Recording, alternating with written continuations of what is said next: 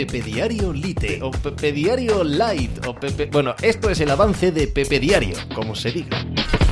Hola, ¿qué tal? Miércoles 25 de mayo del año 2022. Los Dallas Mavericks se niegan a irse de vacaciones. Los Dallas Mavericks han ganado esta noche a los Golden State Warriors en un partido en el que estaban contra la espada y la pared, 3-0 a favor de los de San Francisco, por lo tanto, podían ser eliminados. Hoy entraron los triples.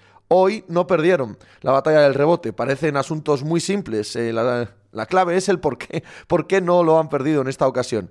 Quizás porque los Golden State Warriors han ejecutado lo que se llama un gentleman sweep, un bueno, eh, que ganen este último partido. Tampoco tenemos por qué echar toda la carne en el asador, más cuando la temporada de la NBA está siendo tan dura en lo físico para todos los equipos, sabiendo, como sabemos, que tenemos el quinto en nuestra casa, en San Francisco, donde no hemos perdido en toda la temporada, en toda la postemporada, en todos los playoffs o simple y llanamente que entre equipos de este calibre pueden suceder estas cosas. Queda una tercera opción.